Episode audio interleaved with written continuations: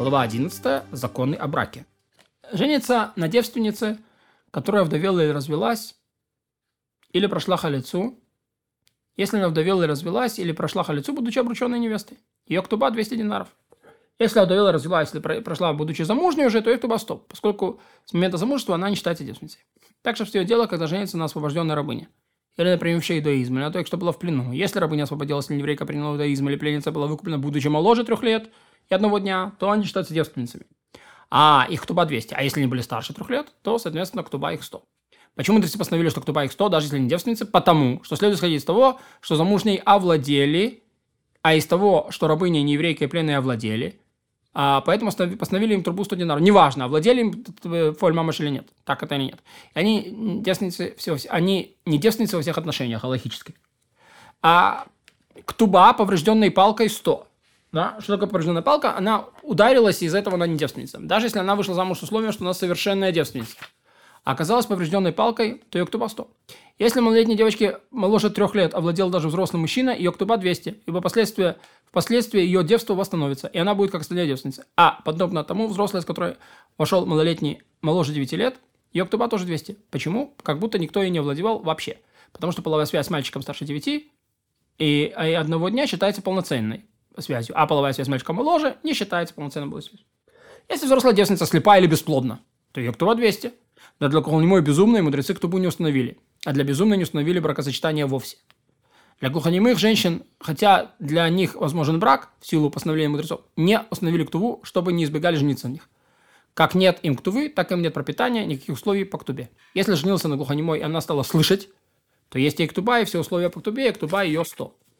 Если же он глухонемой или безумный и записал ей в ктубу 100 динаров, ее ктуба действительно, потому что желает нанести урон своему имуществу. То есть так он так решил, это его проблема. Если глухонемой или безумный женились на здоровых женщинах, то пусть даже глухонемой стал слышать, что безумный пришел в себя, их жены не получают ничего. Если они хотят сохранить брак после того, как стали здоровыми, то те получают 100. Если глухонемые, глухонемой женил суд и написал для жены ктубу на его имущество, то взимают все, что предусмотрено судом. Однако безумного суд не женит. Не установили брак для тех, кто невыполнимое постановление суда. А потом на тому мудрецы не установили брак для малолетнего. А ведь в конце концов он и так вступит в полноценный брак. И почему же учредили брак для малолетней, хотя в конце концов она, она тоже вступит в полноценный брак, чтобы не обращались с ними как с бесхозным имуществом. И не женят парня без проверки, которая покажет, появились ли у него признаки. Если малолетний, даже достигший 9 лет одного дня, женился, у его жены нет ктувы. Если вырос и подтвердил брак, у нее есть ктува. Подобно тому гер, который принял иудаизм вместе с женой, его ктува 100 ибо на этом условии он подтвердил брак. Девственный человек Тува составляет 200, может быть обращен иск о девстве. А кто чувства 100, или кто, для которого мудрецы не постановили Ктуву, не может быть обращен иск о девстве. Где твоя девственность? Тот, кто уединялся своей обрученной невестой до свадьбы, тоже не может подать иск о девстве. Что это такое иск о девстве? Это когда женился на женщине, которую считают девственницей, и утверждает, я не обнаружил, что она девственница. Два признака отличают девственницу. Во-первых, э, там две признаки должно быть. Первый, у нее течет кровь после первой близости. Второй, первое проникновение во время близости затруднено. А если женился на девственнице, человек туда оставляет 200. Виски утверждает, я не обнаружил девственность. Спрашивают ее. Если она отвечает, он правду говорит. Он не обнаружил девственность, потому что я упала и ударилась о палку или о землю, потеряла девственность. То она заслуживает доверия. А ее кто вас стоит 100. Даже если Витки он утверждает, даже если он в утверждает, а может быть, к тебе вошел мужчина, и тебе ничего не причитается, на его претензию не обращают внимания. Но он может заклясть ее, что она была, не была с мужчиной, ведь в точности он ничего не знает.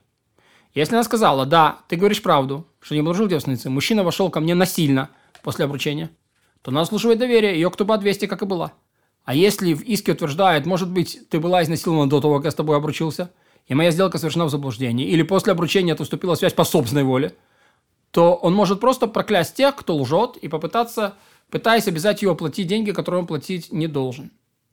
Он в иске утверждает, я не обнаружил девственности. Она говорит, он не вошел ко мне, и я все еще девственница. Ее проверяют. Или он вступает с ней в связь при свидетелях. Ну, типа, их закрывают, и есть свидетели близости. Сказала она, он вошел ко мне и нашел меня девственницей, подобной другим девственницам. А он утверждает, в иске ложь. Его расспрашивают, что произошло такого, что ты сказал, что он девственница. Если он говорит, потому что не обнаружил кровь, проверяют ее семью. Может быть, у них вообще нет кровей. Ни менструальной крови, ни крови девственности. Если обнаружат все такие, то о ней полагают также. Если подобного не обнаружили, проверяют, нет ли у нее серьезной болезни, высушившей жидкости э, в, чел- в членах и не страдает ли а- она от голода. Ее восполняют жидкости, кормят, поют, пока не выздоровеет. И он овладевает ее второй раз и пойдет кровь или нет. Если там нет ни болезни, ни голода, ничего-то подобного этому, то полноценная претензия в иске о девстве. А пусть даже проникновение во время половой э, связи было затруднено, если кровь не пошла, то нет здесь девства, ибо любой девственнице идет кровь. Неважно, малолетняя она девица или взрослая. Кроме разве что больной, как мы объяснили. Если он говорит, потому что я не обнаружил трудности и нашел распечатанный вход, то ее спрашивают о возрасте, вдруг она взрослая. Ибо большинство взрослых нет ощутимой трудности проникновения, ибо они выросли, органы их стали мягче, и девство исчезло. А если она еще не взрослая, говорят ей, может быть, ты отклонился или проник весьма нежно, а поэтому не почувствовал трудности. Если он говорит, нет, это был распечатанный вход, то это полноценная претензия об иске о девстве для любой девственницы, которая еще не выросла. Будь она малолетней или девицей, здоровой или больной. У всякой девицы вход запечатан. И хотя кровь пошла, он обнаружил распечатанный вход, здесь нет девства. Некоторые гаоны утверждают, что взрослый не может казаться, а, а, не, взрослые не могут касаться претензий, основанные на крови, но могут касаться претензий, основанные на распечатанном входе. То есть кровь у него не факт, что пойдет, а но вход должен быть запечатан. Талмуд не дает оснований для подобного вывода. Э, в версии Талмуда была ошибка. Я уже проверил многие древние книги и обнаружил, говорит Рамбам, что дела обстоят так, как я написал. Иск может касаться взрослой только если он основан на претензии о крови. Мудрецы постановили основу ктубы для женщины, и они же постановили, что доверие служивает тот, кто предъявляет иск о девстве, а женщина отрицает. И бремя доказательства на ней, а не на мужа. И мы исходим из того, что человек не готовит обед, чтобы он пропал, и превращает радость в траур. Да. До какого времени можно предъявлять иск о девстве? Если она уединилась с ним, то тот час. Если не уединилась, то даже спустя 30 дней. Учат все гаоны, что сказанное мудрецами, если жена отрицает, то муж заслуживает доверия, относится только к лечению ее основы к тубы. Дополнительная часть тубы у нее остается. Разве что известно э, убедительным доказательством, что она не девственница. Или она признается, что перестала быть девственницей до обручения и вела его в заблуждение. Поэтому муж следует заставить жену привести клятву со священным предметом в руках по закону всех, кто клянется и получает, и только потом взыщет дополнительную часть кто бы. И она не может заставить его поклясться, чтобы он, что он не нашел девственности, и только после этого остаться без основы ктувы. Ибо мы исходим из того, что человек не готовит обед, чтобы он пропал. То есть, если он ее все-таки взял в жены, то он не собирался потом прийти и говорить, она девственница. Наверное, это на самом деле так. А если заклясть того, кто говорит о ней ложь? Если он хочет остаться в браке с женой после того, как он лишил ее основы ктувы, он вновь пишет и ктубу на 100, поскольку запрещено мужу даже час оставаться женой без ктубы, как мы уже объясняли.